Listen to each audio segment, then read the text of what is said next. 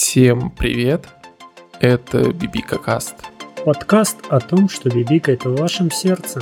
И с вами я, Виталий. И, как обычно, я Сергей.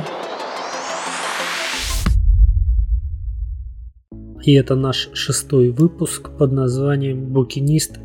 Сага. Двоеточие. Начало». Да, ведь э, в этот раз мы как-то очень много собираемся поговорить о бумажных изданиях. А, например, буквально недавно мне подарили на день рождения артбук по Рику и Морти.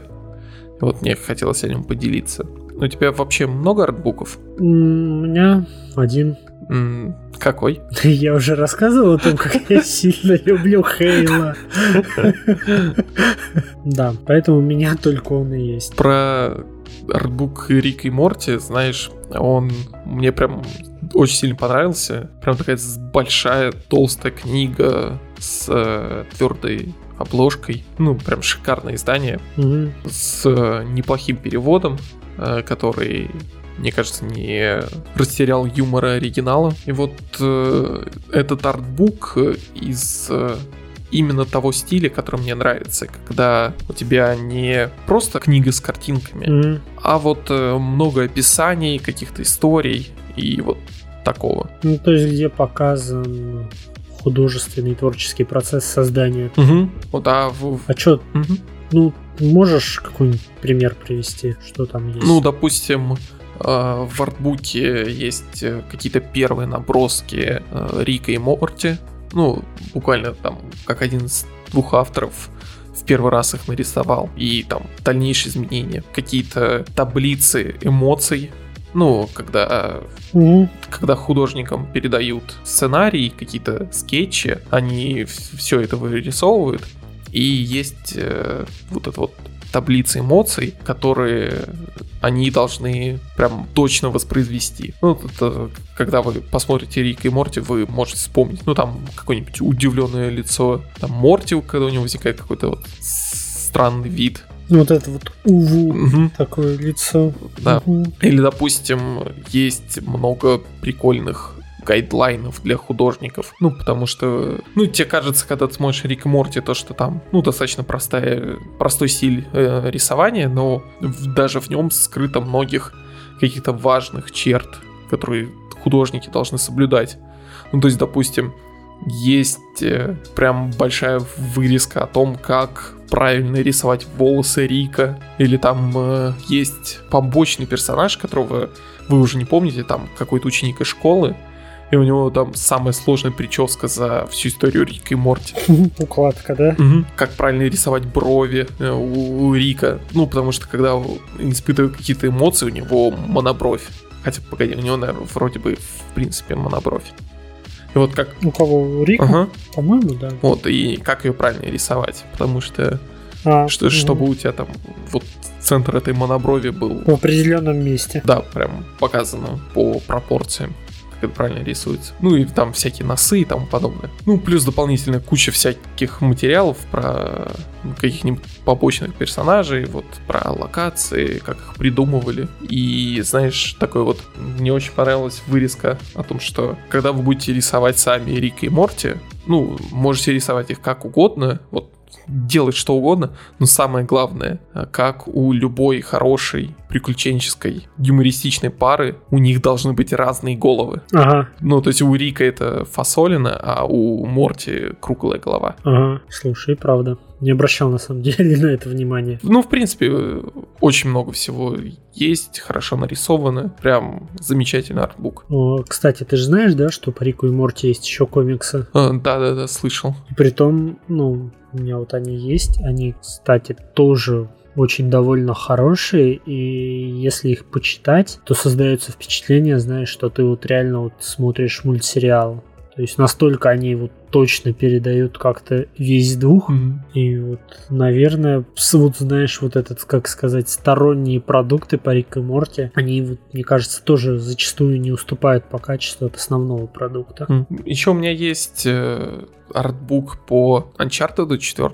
Ну, он был у меня в э, том издании, диск, который я покупал. Мгм. Там такая маленькая книжечка, там как раз-таки только... Типа скетчи. Да, такие только скетчи, арты, ранние, там локации и тому подобное. И вот у меня произошла интересная история, то что, ну, я поставил диск устанавливаться и решил посмотреть, что вообще в артбуке. И я себе заспойлерил... Запустила играй, да? Ну, да, да, да, запустил и играй. Мгм. Вот, и я открыл артбук, и я себе заспойлерил эпилог. Мгм. Ну, типа, не сильно, я не так, чтобы прям вот точно знал, что там будет, но А что там был нарисован вот этот спойлер? э, да, да.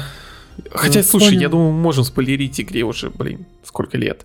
Короче, там, Четыре года. если не больше, ну, хотя да, наверное, 4. В общем, там в этом артбуке в финале, ну, в- на последних страницах а, нарисована дочь Дрейка. Там не до конца понятно, кто это именно, потому что нет никаких как раз описаний и так, и так далее. Но ты примерно догадываешься. Девушка очень похожа на Елену, с разными вариантами причесок, волос. Мгм. И, конечно, с тех пор я артбуки и вообще арты открываю только вот только после прохождения. Ну да, с учетом, тем более твоего отношения к спойлерам, в принципе, да, тебя можно понять. Ну и на самом деле вот занимательно именно после прохождения игры открыть артбук, ну или там, допустим, как, например, в Last of Us 2 есть специальная менюшка с артами. И вот просмотреть все, вспоминать, что было, что изменилось э, со времен, ну, придумывания лак. Первой части. Не, ну типа как, э, как изначально локация задумывалась и что из нее вышло. Ну, я, знаешь, в свою очередь, просто, очень просто отношусь к артбукам. Они мне не очень интересны. Мгм. Ну, то есть не очень люблю вот это вот разгадывать, что, как, кто придумал, почему-то меня не тянет. Но Хейла у меня есть, потому что я снова же очень люблю эту вселенную, и вот почему-то вот как она вот придумывалась там на стадии планирования и так далее, как там выглядел потоп в идее, как в результате выглядел, меня вот вот это вот почему-то мне интересно. Все остальное как-то мимо. Мгм. И хотя я вот понимаю, что, наверное, знаешь, было бы интересно по- полистать какой-нибудь артбук по э, Dishonored, Мгм. Dishonored, а, потому что ну, там очень красивый дизайн всего. Мгм. Но думаю, а надо ли оно мне? И понимаю, что, ну, наверное, нет. Как-то мимо. Не настолько сильно я люблю Dishonored. Э, Знаешь, мне вот как раз в артбуках все-таки, как я уже говорил, нравится именно вот описание и мысли художников, авторов, что они пытались э, заложить в это. Потому что просто смотреть картинки, ну, не супер интересно. Э, Допустим, в Mortal Kombat, там в десятом точно было, открывались прям крутые арты с э, абзацем или двумя текста о том, что эта локация представляет из себя, как ее создавали, ну там, э, какая была вообще задумка ее, или там с персонажами, ну почему персонаж выглядит так, и чего авторы пытались добиться, какого внешнего вида. Что автор хотел сказать выпущенными кишками наружу, да? Да.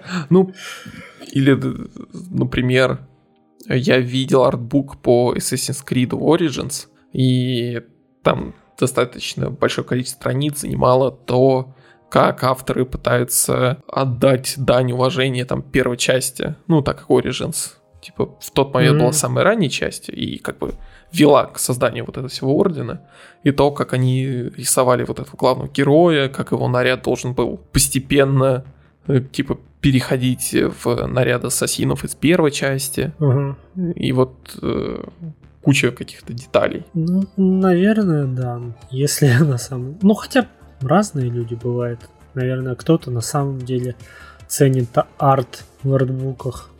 Кому-то же интересен вот этот, знаешь, творческий процесс и обращение внимания на детали, которые ты мог, наверное, не заметить Угу. Ну, в да. самой игре. Знаешь, еще часто на артах э, локации выглядят интереснее, чем в игре. Да, вот это да, это правда. Особенно если, знаешь, игра очень старая, ты, и ты так смотришь, а, вот что вы хотели показать. Мне на самом деле интересно Да. еще, как э, авторы выбирают картинки для артбуков, потому что, ну, там же реально наверняка там 60% артов делается очень быстро, буквально, чтобы Ну да, штрихами такими. Ну да, или там используют кучу каких-либо материалов из интернета, потому что помнишь, как анонсировали новый Assassin's Creed? Там э, художник какой-то, ну, Да, Boss Logic. да, вот он нарисовал арт, и типа из-за этого, ну, происходил, ну, самый был анонс. Мгм. И вот много людей удивлялось тому, что он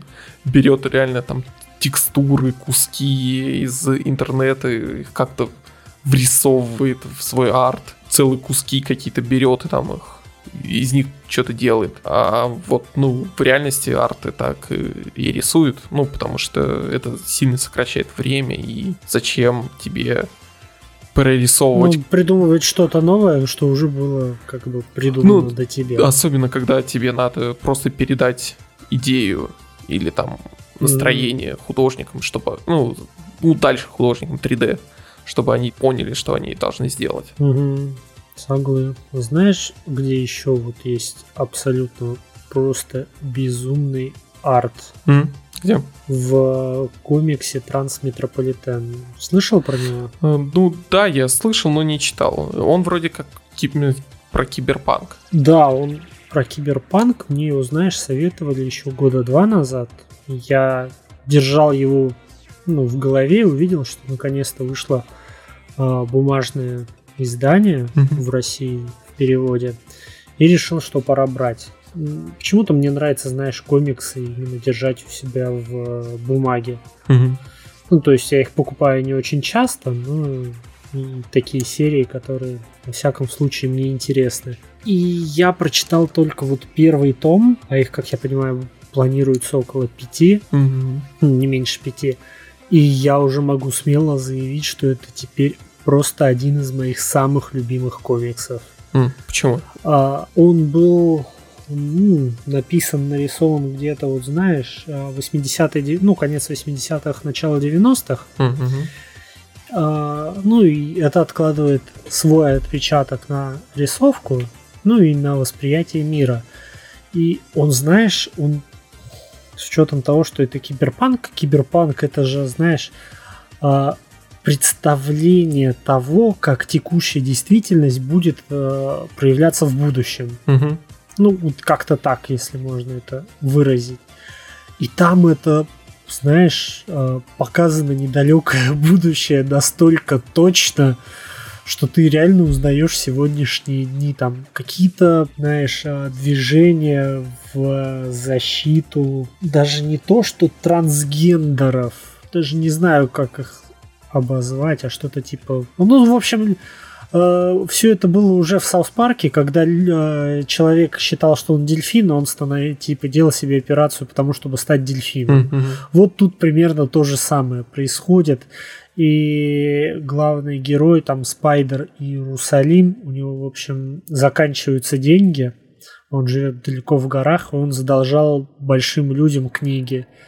И они говорят, ты либо ну, возвращаешься и делаешь книги, а либо погребаешь проблем. И он возвращается в город и сразу дает понять, что он настолько крутой журналист, что, знаешь, он прямо там открывает главному редактору журнала там дверь с ноги, ему сразу же выделяет квартиру, 3D принтер, там все это, ему дел 3D принтер а, сидит на наркотиках, что немаловажно. Я с этого прямо хохотнул, конечно. А, делает себе я не знаю, наверняка видел у него вот, а, на всех артах, где есть вот этот Спайдер и Иерусалим, у него такие а, а- одна линза очков прямоугольная, другая круглая, они типа с- призвана для того, чтобы снимать все то, что он видит. М. Такой гонза-журналист. Мгм. Вот, он ведет свои расследования, параллельно там чуть ли не поднимает бунты, э, ввязывается в разборки с мафией, и при этом э, пишет статьи, и они, знаешь, э, настолько хорошо написаны, вот именно, знаешь, такой с журналистской точки зрения, это настолько все интересно читать, там настолько какой-то безумный, просто детализированный арт, Мгм. что ты, наверное, даже больше просто разглядываешь, что ты можешь там за что может зацепиться твой глаз, чем больше читаешь. И вот эта синергия, прям как частный вуз, она отличная.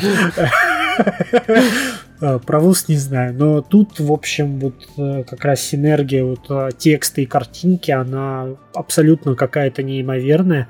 И вот прочитав, ну, буквально там одну пятую от всего, что есть, я понимаю, что это, наверное, один из величайших комиксов э, не просто в жанре киберпанка, а в принципе.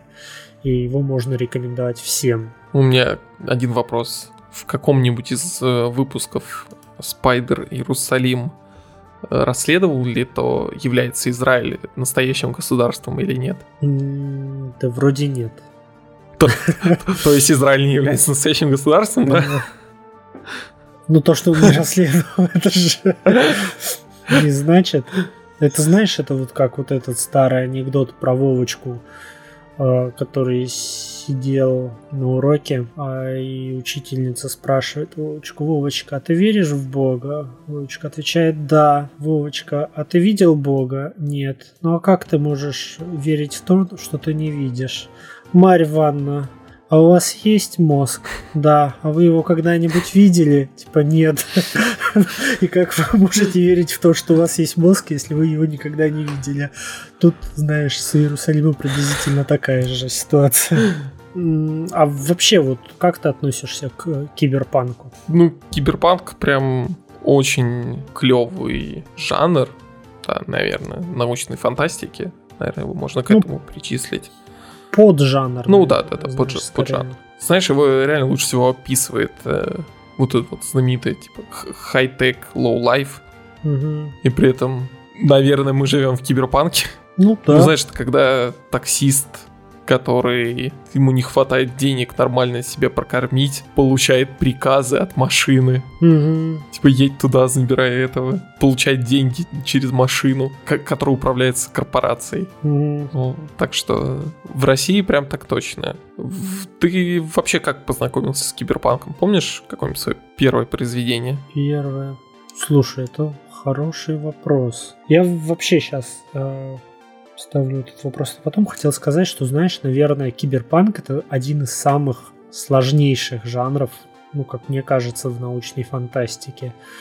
Потому что, мне кажется, очень специфика киберпанка налагает на тебя определенные обязательства перед твоими там читателями, слушателями, зрителями и так далее, потому что это очень сложная сама по себе концепция, которую продумать абы как нельзя, и тебя просто заплюют, если ты так сделаешь. То есть это всегда огромный там крупный базис, на который уже возводится вот эта вот надстройка.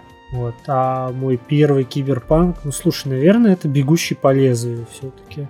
М. Хоть он ну, появился намного э, раньше, в принципе, моего рождения, ну из чего-то того, что меня в- детстве зацепило, наверное, он. Ну да, я думаю, тоже у меня какой-нибудь там бегущий по лезвию, Deus Ex Ну, первый. там- да, вот Deus Ex как раз, да, как с языка сорвал. Я, конечно, потом через, не помню, ну уже давно, но еще в детстве попытался почитать роман, который, по сути, зачал киберпанк. Это нейромант Уильяма Гибсона. Э, Я не знаю, но я его в итоге не дочитал. Он вроде бы нормальный, все ок, но в то время он уже казался чуть устаревшим. Ну, знаешь, потому что в нем тут то ли из-за того, что жанр не так сильно продвинулся вперед, и вот этот вот первый роман был настолько всеобъемлющим, то ли наоборот, то что как-то все сейчас по-другому пишут или, ну, снимают. Но там уже были все черты, которые я видел, ну, вот всякие хакеры, матрицы, вот, вот это все. И как-то он не особо уже удивлял. Поэтому я там на каком-то этапе, ну, отложил книгу и никогда к ней не вернулся. Слушай, ты сейчас сказал про хакеров, и я вспомнил, нет. Я, в общем, отмотаем то, что я говорил. Первый мой киберпанк это Джонни Мнемоник. Я вот я тебе теперь это точно. Ну, Джонни Мнемоник это как раз, да, тоже э, Да. рассказ Гибсона. Все, я меняю свои показания. Мой первый киберпанк Джонни Мнемоник. Кстати, да, говоря о Киану Ривзе, видел, что буквально сегодня появилась новость о том, что будет продолжение 47 Ронинов, самураев. Мгм, Да, с как раз да, с элементами киберпанка. И я практически уверен, что они решили выехать на известности Киберпанка 2077 и вот этим всем хайпом по Киану Ривзу. Мгм. И они такие, ну, типа, есть игра про Киберпанк с Киану Ривзом, которую поднимает дикий трафик в интернете. Поэтому давайте снимем фильм такой же. Да. При этом еще А, и... Продолжение посредственного фильма. Да. Да. В общем, Wake the fuck up, Samurai. Ну, на самом деле, это звучит занятно, я просто не понимаю, как они хотят это реализовать, в принципе. Какой, блин, киберпанк там вот?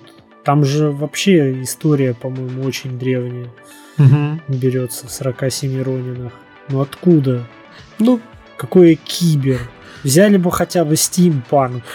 Ну, куда ни шло. Но, ладно, хозяин барин, их право. А вообще, вот если брать, например, сейчас, а какой, какая вот киберпанк вселенная тебя больше всего привлекает, если можно говорить киберпанк, общее слово привлекает. Ну, наверное, Deus Ex, потому что он прям максимально приближен к реальности и не, знаешь, не вдается в совсем фантазии про оцифровку разума, про вот такие вещи, а вот э, разговаривает про какие нефтяные кризисы, про импланты, причем в приквелах как раз импланты, которые более-менее выглядят похожими на то, что есть Ну, сейчас. Да, мгм. Да, всякие протезы. Да, про э, разрушение государств. При этом, кстати, на самом деле же э, реально занимательно смотреть на то, как основная идея киберпанка о том, что корпорации станут как государство, немного рушится. Ну, потому что вот за последние там пару лет государство сильно, прям, знаешь, э, Ну, взялось за мегакорпорации. ну да, не то, что э, интегрирует их в себя, но вот диктует им свои правила. И там скорее происходит наоборот, государство через корпорации еще больше управляет обществом. Ну, да, да. Ну, то есть там в, в России, в Америке, там, в Китае все одно и то же. М, Как бы есть корп- корпорация, значит, первый слой, с которым ты взаимодействуешь, а за ней уже стоит государство. Ну, скажем так, это, знаешь, выглядывает так вот из-за плеча. Как в том меме про Last of Us 2. Ну, там не выглядывает уже из-за плеча. У меня возникла скорее, знаешь, ассоциация, как когда ты пишешь э, контрольную по математике в школе, и вот сзади тебя твой друг вот прямо у тебя над плечом вот так вот и нависает, чтобы посмотреть, что ты там написал у себя в тетрадке. Я скорее какая-то такая. И вот твой друг это и есть государство. А ты, ну там, компания айтишная. Ну да, поэтому киберпанк, особенно если он приземленный, это максимально близко к э, какому-то предсказанию вектора развития человечества. Ну, в отличие от какой-нибудь, знаешь, светлой научной фантастики. Мгм, Ну да, какой-нибудь Стартрека. Кстати, у меня есть э, интересный пример тоже вот серии, которая мне очень нравится. Это трилогия про квантового вора. Это, короче, э, я не помню точно как имя автора, потому что он фин. Это Ханну Раенами вроде бы. И вот он э, математик, физик. дай-ка я напишу серию на английском языке про смешение вот научной фантастики и киберпанка. Мгм. Знаешь, там повествование идет о, знаешь, посттехнологичной сингулярности, когда вот Ага, да, я все понял, спасибо. ну, в общем, э, сингулярность технологичная это когда вот скорость, ну, знаешь же, вот эту вот э, вроде бы уже на самом деле устаревшую теорию о том, что скорость развития техники и науки с каждым годом там убыстряется по там, геометрической прогрессии. И то, что в какой-то момент она станет настолько быстрой, то, что там за э, очень короткий период человечество вот перейдет какую-то грань реальности, и для нас все, что будет происходить, там будет казаться магией. А М, для... Чат летит так быстро, что никто не узнает, что я гей. Да, вот. Ну, то есть там э, в этом произведении он очень сложно читать, потому что автор бросает термины, и причем термины не настоящие, а те, которые он придумал. Мгм. Это вот на протяжении того, как читаешь все три книги, потихонечку начинаешь вникать, в что происходит. Ну, то есть, допустим, есть а, гоголы, и ты думаешь, что это такое? Или там гоголи. А, это писатель. А вот фишка в том, что действительно так и есть. Ну, видишь. Э, Ну, то есть, э, это не- ну, не то, что писатель, это навеяно писателем. Мгм. Гоголи — это математические программы, ну, в общем, это программы, которые решают какую-то одну конкретную задачу. А потом самоуничтожается. Не-не-не. И- но эти программы никто не писал. Это какие-нибудь преступники или типа того взяли класс африканских бедных школьников, Мгм. вот прям вообще бедняков диких, научили их матану в на ускоренных курсах, там, знаешь, два года за еду, э, и ты учишь э, дифференциалы. Мгм. А потом оцифровали их сознание и сделали так, что они выполняют только одну функцию. Жуть какая. И вот как раз-таки э, Гоголи они, потому что это как бы мертвые души. Мгм. И вот вся книга про это. То, что как технологии перешли какую-то вот грань понимания и вот социального равенства, не знаю. Ну, когда вот абсолютно негуманно все используется. Мгм. Когда там какие-то бо- богачи стали местными богами, у которых там миллион сущностей, сознаний, они перемещаются там по миллиардам пр- пространств всяких кибернетических и так далее. И вот сложно сказать, что это именно научная фантастика, когда там используются всякие понятия из квантовой механики, или киберпанк, где вот как раз высокие технологии и куча людей живет прям супер плохо. Мгм. Ну, потому что в ней э, Земля стала такой, мягко говоря, плохо обитаемой, и бедняки живут на кольце вокруг Земли. А, это же как в фильме с Мэттом Деймоном «Элизиум». Ну, условно, да. Э, Не, не, Только не, там погоди. наоборот, там богачи жили на кольце вокруг Да. земли. Вот, а у богачей есть всякие яхты и тому подобное. Мгм. Я, в общем-то, советую почитать эту книгу, ну, серию. Конечно, Как называется? Вообще трилогия «Квантовый вор». Ну, первая книга так и называется, а вторая, третья, там вторая «Каузальный ангел», а третья я уже забыл. Ладно, что он украл? Эм, про это вся первая книга. Понятно. Ну, в ней на самом деле много недосказанностей, которые оставляют, знаешь, место для додумывания, что все-таки Мгм. ну, там, кто вот этот персонаж, что там в такой-то момент произошло. И вот можно несколько раз перечитывать. И причем у меня, знаешь, интересная история с тем, что я ждал того, когда третья книга наконец-то выйдет в России с переводом. И, ну, она уже вышла там давным-давно на Западе, но там настолько сложный язык, ну, знаешь, ее настолько сложно читать на русском, то что я даже не осмелился ее пытаться читать на английском. И я смотрел на сайт издательства, и там было типа выйдет в этом году. Ну там был 2014 год. Типа выйдет в 2014 году. а, там в августе. Потом я захожу в августе туда. Там выйдет в 2014 году в сентябре. Мгм. Потом я еще раз захожу, выйдет в 2014. Потом там в 2015. В итоге я ее все-таки купил сразу, как только она вышла. Ну, в 2018 что ли. Мгм.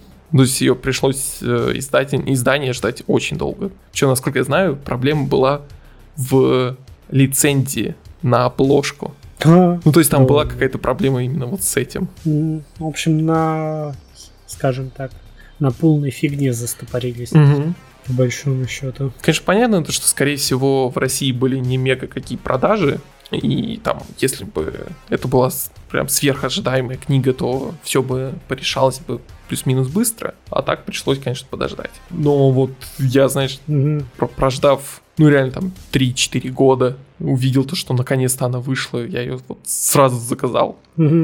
И получил дикое удовольствие, когда ее все-таки прочитал, узнал финал. Ну и что там в конце-то чем закончилось? А, я не знаю. Ясно, не дочитал. Нет, я дочитал. А, т- ты не понял, да?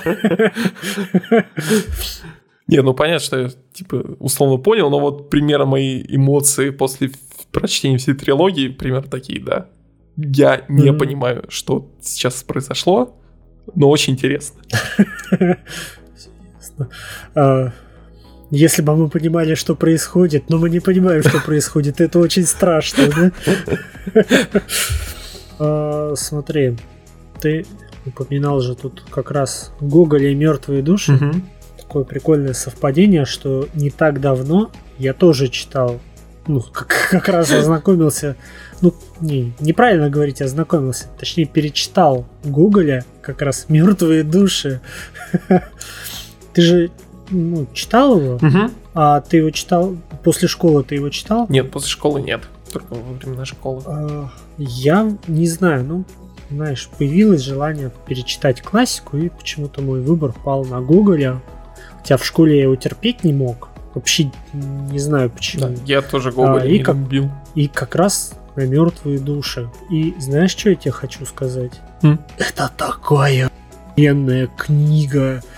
Я так сожалею, что она не дописана. Мгм. Но я, в принципе, я, знаешь, я понимаю, почему он там сжег второй том. М, Почему? А, ну сейчас, смотри, я до этого дойду Мгм. чуть-чуть позже. А, ты п- о, помнишь, ну там же главный герой это Чичиков, Мгм. который а, скупал, ну собственно, а, крестьян, которые а, были мертвы, но по бумагам они вроде как еще были живы. Мгм. А ты помнишь, зачем он это делал? Ну или как в школе это объясняли хотя бы? Ну, он как-то хотел на этом заработать. Ну, да, вообще, э, просто на- нам в школе делали основной упор не на том, что он хотел заработать, а на том, что он хотел поднять свой социальный статус, показывая, что у него э, за ним очень много вот душ Мгм. есть. Ну, что он типа зажиточный помещик. А на самом деле он, правда, по книге там вообще, ну, типа, это, знаешь, это там вторая, третья цель э, быть зажиточным помещиком а, и создавать эту видимость. На самом деле у него там а, очень цель проста. То есть, ну, типа, ты покупаешь души, которые мертвы, но по, ну, типа, по бумагам они числятся живыми, закладываешь их там э, в банке или в ломбарде и получаешь за них деньги. Потому что в то время банковская система позволяла так делать. То есть ты мог там заложить все от дома и до человека. Вот, и разбогатеть на этом. И меня очень впечатлило, знаешь, а, то, насколько Гоголь очень хорошо разбирался в юридических тонкостях вопроса того, как ну, передавались эти мертвые души. Хм. Это настолько как бы необычно и интересно описано, как он, знаешь, а, уговаривает людей там подарить ему, продать, оформить закладную. То есть там это настолько а, большое разнообразие методов а, заключения сделок, вот знаешь, а, вот этой коммерческой составляющей и то, что вот а, в результате коммерческий ток опосредует, то есть вот это вот а, договорная составляющая. Я с таким удовольствием погрузился в эту книгу. Я настолько пересмотрел свое отношение к Гоголю и вот к мертвым душам. То есть, знаешь, а, есть такие авторы, если ты читал одну из последних историй на нашем Патреоне, то ты мог видеть, что существуют такие авторы, которые как бы а, занимаются графоманией. Мгм. Ну, написать просто ради того, чтобы написать. И Гоголя, то есть у него довольно большие описания э, всего происходящего, персонажей и так далее, но ты понимаешь, зачем это сделано. Это настолько, знаешь, глубинная проработка персонажей, то есть, что всегда думал, что Плюшкин это просто скряга и скупердяй. Угу. В школе создавали именно такое впечатление. А ты читаешь, ты понимаешь, что это вообще-то глубоко бедный, ну, типа, душевно больной человек. Тебе его просто жалко. Ну, потому что, ну, глубоко несчастлив. И к этому подводит какое-то безмерное количество деталей. Я с огромным удовольствием, соответственно, э, прочитал «Мертвые души», и мне ну, сложилось впечатление, что вот как раз он сжег второй том по той причине, что там все, знаешь, такие, наверное, как бы, знаешь, такой, все люди там такие дряни, что ты к ним проникаешься, знаешь, вот какой-то ненавистью, вот просто. И с учетом того, насколько они хорошо проработаны, мне почему-то показалось, что, знаешь, э, Гоголь сам испытывал к ним вот всю вот эту вот палитру негативных эмоций, что они, ну, знаешь, что как будто как живые люди, и охота их сжечь. И он, ну, соответственно, так и поступил. То есть у меня вот какое-то такое впечатление сложилось. Я был в огромном восторге, если вы уже взрослый человек и пережили те душевные травмы, которые вам причинило школьное образование, я бы рекомендовал вернуться к классической литературе. Сергей, знаешь то, что сегодня в наш нерекламный книжный клуб попала довольно интересная книга. И вот такой вот занятный экземпляр. Ты вообще замотивирован? Да не лень-то записывать этот нерекламный блок о чем ты. А хотел бы ты быть чуть более замотивированным? А, не уверен, что хотел бы, но ты можешь попробовать. Ты слышал что-нибудь о трехэтапной мотивационной прогрессии? Нет, ну, звучит интересно. Автор книги «Коэффициент полезной мотивации» Эрнест Тутанхамон – вывел то, что если действовать по форме увеличения мотивации каждый день, то спустя всего 54 недели ты будешь очень замотивирован. Да, и как же это работает? Ну вот смотри, допустим, в первый мотивационный день ты замотивирован на ноль, так? А, ну да, так. А вот первый день ты должен себя замотивировать один раз. Ну, звучит, знаешь, нетрудно, да? Ну, в принципе, да, согласен. Могу себя разок и подмотивировать на что-нибудь. Вот, а во второй день ты себя мотивируешь не один раз, а два. Чувствуешь прогрессию? А, да, слушай, то есть получается, что на второй день я буду еще замотивированнее, чем на первый. Кажется, ты врубаешься в фишку. Каждый день ты постепенно увеличиваешь количество мотивации на один. И к концу 54 недели ты сможешь выполнить до 392 мотиваций в день. Впечатляет, не правда ли? Слушай, я бы сказал не впечатляет, а мотивирует. Коэффициент полезной мотивации Эрнест Тутанхамон с нуля до 392 за 54 недели. Знаешь, э, говоря о мотивации, есть э, еще одна ну, это же не одна, а две крутые книги, которые вот прям пропитаны оптимизмом и желанием действовать. Это произведение Эндри Вейера «Марсианин», ну, по которому сняли фильм, угу. и Артемида. Ты... Очередной, кстати, фильм, где нужно спасти Мэтта Деймона. Это как раз один из тех двух фильмов, когда надо было спасти Мэтта Деймона подряд, э, ну, с другой а, планеты. До этого какой был? Интерстеллар. А, до этого Интерстеллар, точно, да, ты прав. Угу. Вот ты читал эти книги или только там фильм смотрел? А я начинал читать «Марсианина». Угу.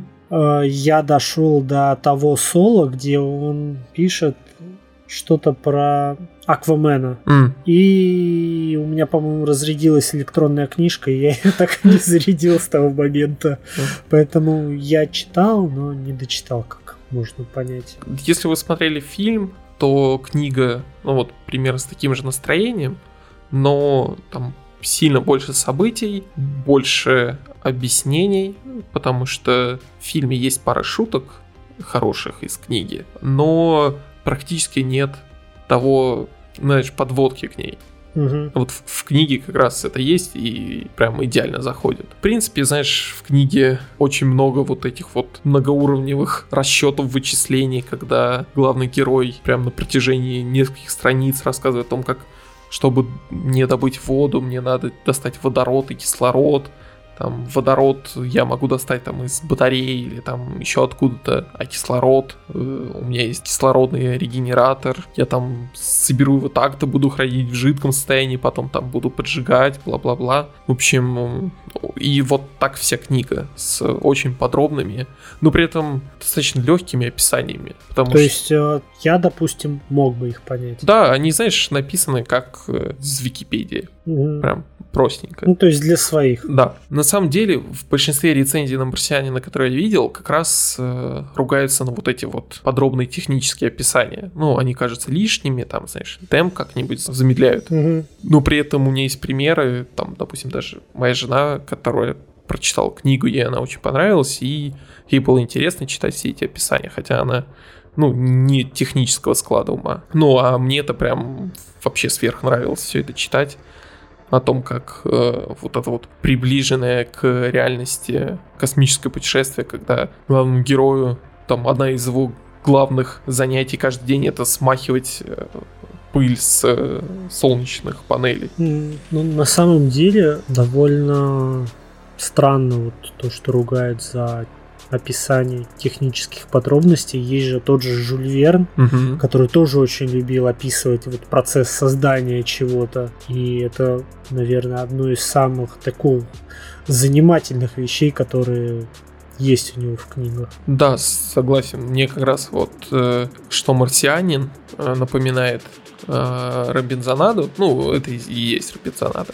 При этом mm одновременно он очень сильно похож на таинственный остров который тоже принадлежит к такому вот жанру, наверное, не знаю, когда вот какие-то люди застревают на каком-то необитаемом угу. участке. Если в таинственном острове это вот группа людей застряла на острове, и там как-то его обживают, и тоже там много техник, ну, таких не совсем подробных, как в этой книге, но тоже подробностей о том, как они там нитроглицерин добывали. Да, и... да, да, динамит создавали. Угу. А здесь вот человек застрял на Марсе. Меня, кстати, всегда очень смешило, что я не знаю, правда этот анекдот вот исторический или нет, что в какой-то в каком-то советском издании, где был описан, ну, намеренно сделано неправильное описание того, как сделать динамит, mm-hmm. в советском издании была сносочка и написано, что а, указанный процесс описан неправильно. Динамит правильно делать так-то. И дальше идет инструкция. И, в принципе, знаешь, книга «Марсианин» наполнена юмором, не вот э, какими-нибудь острыми словами. Писька. Мне кажется, если вам понравился фильм, то вам точно стоит попробовать почитать книгу. Потому что, ну, фильм не является дословной перекладыванием книги. Есть там много событий, которые для вас будут прям вот в новинку. Ну ладно, э, марсианин, понятно. Артемида про что? Артемида на самом деле в какой-то мере очень похожа на первую книгу, а в какой-то мере совершенно другая. Угу. С одной стороны, это уже другой жанр, это не Робинзон, это вот, знаешь, какой-то роман, детектив, угу. вот как-то так. Но если описать не жанрами, то это вот Хан Соло, э, женщина, угу. ну, молодая девушка, которая живет на лунной колонии. Но э, при этом э, сближает к первой книге как раз вот это вот реалистичное описание будущего космоса. Почему у меня в голове марсианские хроники возникли? Ладно, они похожи на марсианские хроники? Не знаю, я как-то пропустил марсианские хроники. Ну, нагонишь. Угу. В общем, она, э, вот эта книга тоже наполнена такими подробными техническими описаниями, но в этот раз э, все-таки другая динамика и структура книги, потому что главная героиня не одна на этой станции, там есть какой-то вот ограниченный контингент. Насколько ограниченный? Ну, насколько я понимаю, на этой станции, ну, сотни человек точно живет. Угу. Ну, то есть взаимодействует она там, ну, там, с 10, с 15, но вот по описанию там сотня точно есть. Угу. Автор как раз пишет так, э, то, что ты реально представляешь, то, что будущее будет выглядеть примерно в таком виде. Потому что в нем космические путешествия реально стали выгодными, и поэтому не так, как э, в реальности у нас было, когда США надо было обогнать Советский Союз, они обогнали, mm-hmm. и все. Ну, все закрылось. Э, реально, когда космос станет выгодным, тогда и люди начнут туда путешествовать. Угу. Потому что, условно, в эпоху великих географических открытий, почему все это было? Люди искали выгодные торговые пути короче и быстрее. А потом, когда открыли новые земли, выяснилось, что там куча богатств, можно колонизировать э, достаточно дешево. Ну, в общем, для, для того времени дешево. Ну, в общем, получить больше выгоды. Угу. Ну и опять же, кто рулил ну, не колонизация, а в принципе вот колониями. Реально всякие торговые компании. Ну, вспомнил Остинскую. Mm. Поэтому и, я думаю, колонизация и развитие космоса тоже должно быть, ну и будет коммерческим. Иначе никак. Ну, в, в, в принципе, все же продвигает коммерция. Угу. По большому счету. Ну да, вот в принципе я могу порекомендовать и вторую книгу. Она не настолько, мне кажется, хороша и вот наполнена юмором, как первая, но, знаешь, если ставить оценки, она вот на один балл ниже первой. Угу. Но прям тоже хороша. По какой шкале? Mm. Ну, типа, знаешь, а между, допустим, семью и шестью не такая разница, а между тройкой и четверкой? Ну, по 10 бальной, допустим. Все, понял. В «Марсианине» была занимательная заметка о том, что э, главный герой рад, то, что он не в советской космической миссии, потому что космические корабли Советов — это машины по убийству людей. Ужас какой. Он, при этом, э, на самом деле, автор уже потом в интервью рассказывал о том, что он имел в виду именно советские космические корабли, тогда mm. как э, российские союзы это самые надежные э, mm-hmm. космические корабли в истории. И вот извинялся за то, что если вы вдруг подумали именно в принципе про российский космос. А, российский. Mm. Ну и он там. А что, они правда были ненадежными? Да? Э, ну, сложный вопрос, потому что там по статистике умерло не так много людей, а вот по конструкции и тому подобному не то чтобы сильно заботились о людях. Ну и плюс там mm. э, те экипажи, которые погибли, вроде бы умерли там в небольшой период, ну там промежуток. Угу. Я-то почему-то подумал, знаешь, это все сводится к шутке про вот советскую машину, который перемалывает людей. А ну вон оно как. Ну, конечно, а- американская космическая программа, мягко говоря, не тоже, знаешь, сверкает успехами в защите людей. Ну, там, когда а, а, самый, ну, не самый первый Аполлон, а первый экипаж Аполлона именно угу. сгорел на посадочной площадке. Или вспоминаю там Аполлон 13, который тоже чуть не это угу. не сгорел. Или шаттлы те же самые. Ну, знаешь, вот что для того, чтобы вот как раз таких же ситуаций не случалось, люди и придумали космические войска. Угу. И я думаю, можно перейти к тому, что я наконец-то догнал тебя и посмотрел вот этот сериал, о котором мы говорили, по-моему, с тобой в партизанском пилотном первом выпуске. Ну да, где-то в первых выпусках это было. Mm. В выпусках, доступных на Патреоне. И что я тебе хочу сказать? Для меня это открытие года. Mm. Я не побоюсь этого слова. Это вот сериал, который вызвал, знаешь, у меня, на, наверное, самые яркие эмоции из всего того, что, ну, нового, что я в этом году смотрел. Mm. Ну, чем он тебя так восхитил? Знаешь, это вот то ли я уже старый, то ли что, но он, у меня этот сериал, знаешь, э, вызвал у меня какие-то эмоциональные качели от какого-то, знаешь, такого трогательного состояния, потому что тебе, ну, как-то ты сопереживаешь вот главному герою Стиву Карлу, что у него, он находится в очень такой э, дурацкой ситуации. Угу. Ну, в абсолютно со всех сторон. У него есть научный отдел, Э, который его не понимает в то время как он военный. а, ему нужно, соответственно, содержать его людей на его базе, у него есть жена, которая в тюрьме, у него есть дочь подросток, которую, ну, за которой тоже нужно следить. И как вот ему за всем этим успеть, э, то есть это показывает, что он ну, не успевает справиться со всем, и нужно на чем-то ориентироваться, тебе его как-то становится жалко, но при этом показывает, что э, он вроде как такой глубоко военный человек, он вот с, с этой военной смекалкой как-то так справляется. Это настолько вот из этого трогательного состояния перетекает в юмор очень умело, что я очень много смеялся, знаешь, прям в голос. Э, например, серии, где они пытались починить, э, господи, то ли спутник, то ли космическую станцию, что там а, спутник, по-моему, угу, который да, был поврежден. Да, спутник. Я прям в голос смеялся с принимаемых решений и того, как, э, знаешь, очень быстро меняются эмоции. То есть, вот э, в один момент ты герой, а в другой момент ты уже становишься чуть ли не врагом народа. Это знаешь, я рассказывал о том моменте, когда мне захотелось написать там другу о том, что вот в этот момент э, немного нереалистично показано, что происходит, mm. а потом вспомнил обстоятельства и типа очевидно, что все тут нереалистично. Ну да. Это вот как раз момент починки вот этого спутника. Ага, да, да, да, да, да.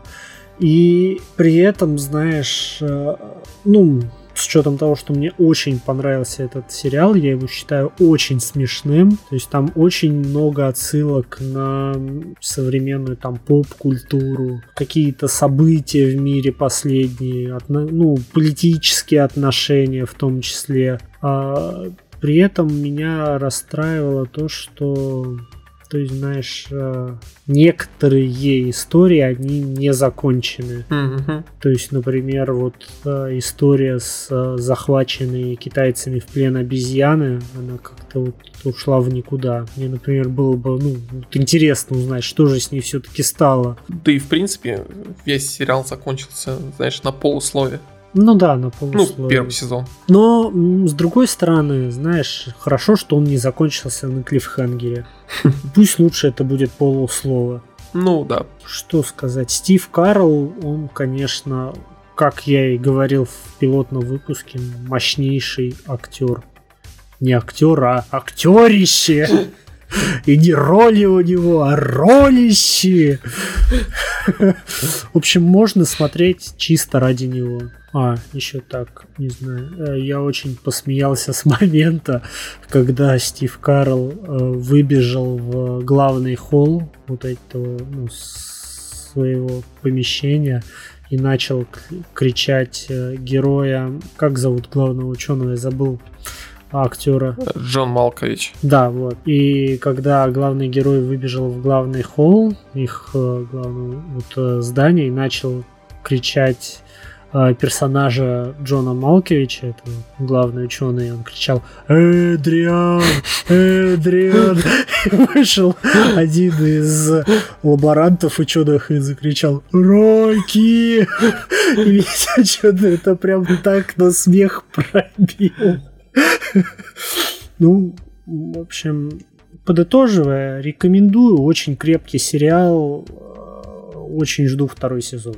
Ну да, теперь мы Все. оба его рекомендуем. Да, Виталий не ошибся. А я могу сказать, что есть люди, которые тоже не ошиблись. И кто это? Это патреоны подкаста Бибика Каст. Да, ведь только благодаря им этот подкаст и существует. И мы не устанем их благодарить и придумывать различные слова благодарности им. И Точно так же, как вы нас поддерживаете, мы бы хотели поддержать вас и наполнить ваш мир немножечко уютом. Закройте глаза и просто представьте, как вас окутывает наш голос. Приятные вибрации расходятся по всему телу. Вы чувствуете, как теплота мягко появляется в области головы и спускается к вашим ногам. Вы чувствуете спокойствие и умиротворение. Ярослав Ломака, представь, что вокруг тебя нет никого и ничего, только трава, которая мягко щекочет твое тело. Вдали раздается тихий крик кота, но это не твой кот. Его уносят как можно дальше от тебя. Тебя же окружает только теплота любящих тебя людей и их забота о тебе. Обними их и скажи им о том, что ты их любишь. Их любовь греет тебя, греет тебя так же, как восходящее солнце греет замерзшие за ночь поля. Оскар Латыпов, почувствуй тяжесть в руке. Это тяжесть бремени, которое ты с собой несешь. Смахни рукой. Смахни еще раз. Ты чувствуешь, что руке становится легче. Так и с бременем. Оно никуда не исчезнет, если ты не будешь прилагать к этому усилий. Только после хорошей работы с ним тебе станет легче. Александр Павлов, представь, что ты находишься посреди поля. На небе ярко светит солнце. Вокруг ни души. Ты хочешь дать волю крику, который сдерживается внутри тебя. Да волю своим маленьким прихостям. Наорись в никуда в волю. А теперь представь, кого бы тебе хотелось видеть в такой момент больше всего. Скажи этим людям об этом. Иван Руденко, пропусти через себя течение времени. Услышь, как тикают часы в доме твоей бабушки. Как со временем ты постигаешь мудрость своих предков. Не дай этому течению остановиться. Владимир Чайка, закрой глаза и ощути дуновение ветра. Ветра, который уносит тебя вдаль моря, проносит над береговой линией, гудящей под напором волн несет тебя все дальше и дальше, пока ты не оказываешься в своей мягкой постельке. Константин Васильев, представь, что ты заперт в клетке. Тебе не уют. Твои движения стеснены. А теперь освободи себя из этих оков. Почувствуй свободу всего своего тела, каждой своей мышцы. Эта свобода как будто полет. Так лети туда, куда хочет лететь твое сердце. Арташес Давтян Останови мгновение этого мгновения. что бы ты в это мгновение хотел ощутить? Нежное прикосновение родных людей? Теплое мгновение приятной тишины с родными? Эта уютная тишина перекроет твои невзгоды. Михаил Брадин, закрой глаза и будь счастлив и здоров. Всем спасибо за прослушивание этого выпуска. Оставляйте лайки и тому подобное по ссылкам в описании, где вы нас слушаете. Как обычно, мы хотели записаться на 40 минут, вышло побольше. Да, впрочем, ничего нового. А, большое спасибо за прослушивание. Еще раз повторю слова Виталия. Подписывайтесь и оставляйте комментарии, ставьте побольше звездочек, там, плюсиков и так далее. Нам будет приятно. Да, всем спасибо. Всем пока. Пока.